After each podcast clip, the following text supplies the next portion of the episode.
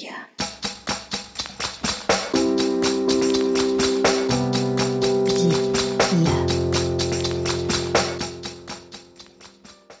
Привет, меня зовут Ксюша Смыр, и это мой новый выпуск подкаста «Где я?» о людях и местах. С этого выпуска два раза в месяц я решила делать небольшие выпуски про места, которые кажутся нам проходными.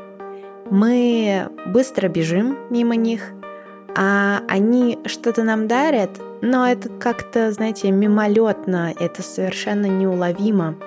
Они никогда не окажутся ни в каких архитектурных гидах, они не будут подмечены, возможно, кем-то, кроме вас, или тех, кто живет в этом районе, в этой местности. Но почему-то они очень нам важны. Хотя мы сами, возможно, не понимаем, какую ценность имеют эти места в нашей жизни. И первое такое место я решила продолжить закономерно предыдущий выпуск про дом детства в Беляево. Будет станция метро Беляева. Действительно, это может показаться немного неожиданным, ну или просто неочевидным, почему именно эта станция – которая даже в архитектурный гид московского метро не входит, потому что она, возможно, настолько непримечательна. Ее даже забыли упомянуть в прекрасной книжке, которую я очень люблю. Где же она?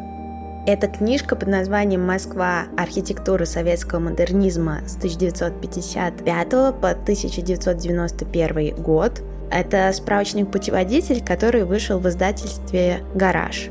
И в каком контексте Беляева забыли упомянуть, потому что вообще-то тут рассказ в этой книге идет про дома в основном, и про метро там буквально три странички.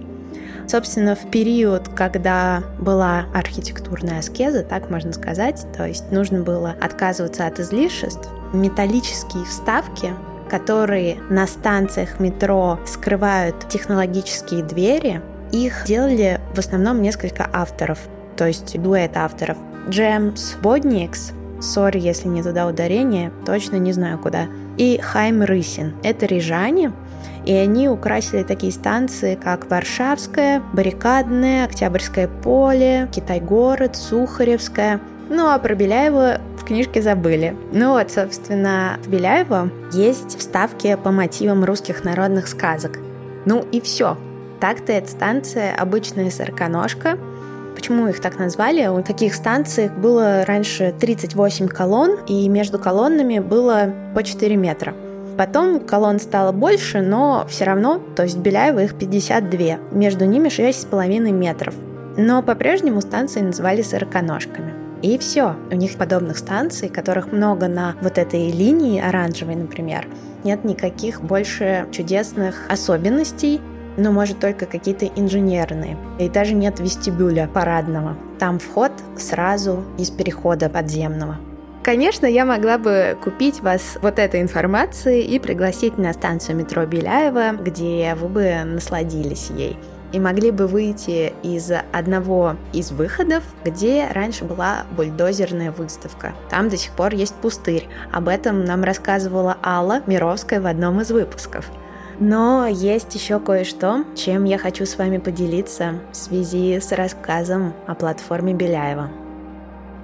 Я, будучи маленькой, я не помню, боялась я метро или нет, но помню, что у меня было такое тревожное чувство, когда я выходила из вагона метро. Конечно, я была не одна, чаще всего меня сопровождали мои взрослые родственники, и, например, мама выходила всегда очень поздно, то есть двери уже открывались, а она могла еще сидеть, а я уже была на готове выпрыгнуть из этих дверей и оказаться на платформе.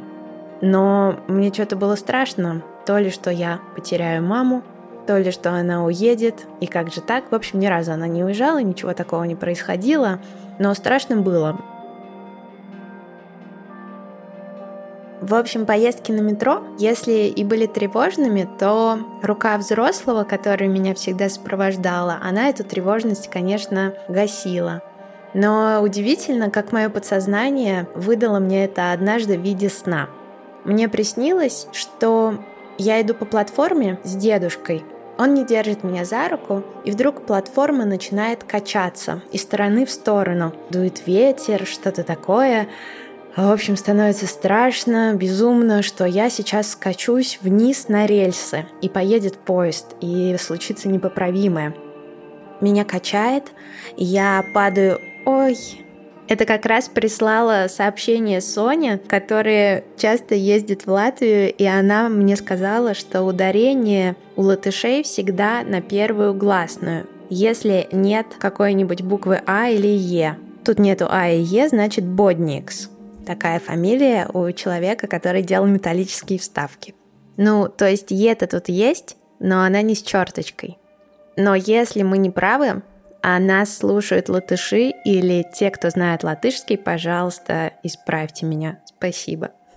Возвращаясь к моему страшному, но в то же время заканчивающемуся очень хорошо сну, мой дедушка все-таки протягивает мне руку, я не умираю, не попадаю под поезд, заканчивается все волшебно. Казалось бы, это прекрасный, трогательный, добрый сон. Но в чем же проблема? А дело в том, что этот сон мне снился очень долго на протяжении нескольких лет. У меня есть такие повторяющиеся сны, Например, целые города, которые в действительности не существуют, или я там еще просто не была, и в котором я брожу и все время открываю что-то новое, приглашаю туда друзей, и мы путешествуем там вместе. Но этот сон совершенно не был похож ни на один из моих других повторяющихся снов. И я бы никогда в жизни ничего бы не делала с этими снами и не придавала им значения, но тут я занялась разными практиками. И на одной из них мы работали с нашими снами, и это было очень здорово.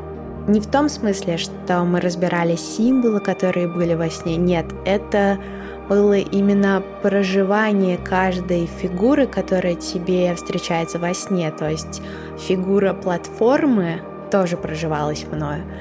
И понимание, что это приносило тебе в тот или определенный момент твоей жизни, или, может быть, даже в настоящее. И я выяснила потрясающую штуку для меня, что дед-то мой, оказывается, совершенно не рад меня спасать. Потому что эта фигура на самом деле не моего дедушки, а просто мужская фигура, которая идет впереди меня и я протягиваю ему руку, чтобы он меня спас. Но его желание, то есть на самом деле мое желание, будучи внутри этой фигуры, это чтобы человек маленький, который плетется за мной, чтобы он шел рядом, и он мог бы сам приложить усилия спасти себя. Это понимание было просто каким-то настоящим откровением для меня, потому что это позволило мне работать с моим страхом. Я как будто впервые увидела себя со стороны в отношениях и почувствовала, что я действительно очень боюсь выделяться, боюсь нести ответственность, ну и так далее. Веду себя довольно инфантильно.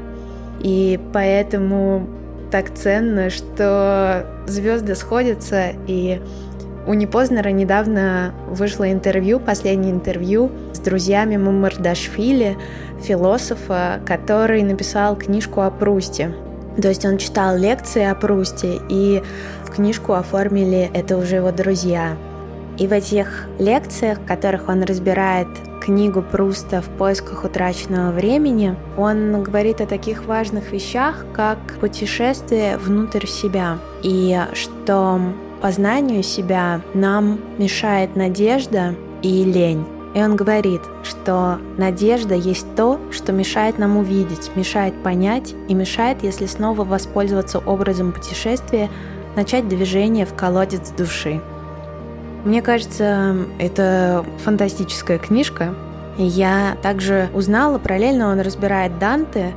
Оказывается, слова «оставь надежду всяк сюда входящий» — это не про то, что ад — это действительно ад, где тебе будет ужасно больно и плохо, и ты можешь просто оставить все надежды на то, что там будет как-то иначе. Нет, это про то, что если ты все-таки хочешь совершить это путешествие внутрь себя, то ты должен идти туда со страхом. И просто не сопротивляться этому страху, а все-таки признать его. Короче, вот такой вот вышел, блин, выпуск, ребят, про то, что места действительно что-то могут вам поведать о вас, мне кажется. Но мне точно ведают, и мне очень хочется слушать ваши истории. И я уверена, у вас таких много. Делитесь ими, если они есть, и я буду очень рада этому. Пишите в Инстаграм, пишите на почту. Давайте общаться. До скорых встреч. До очень скорых встреч. Yeah.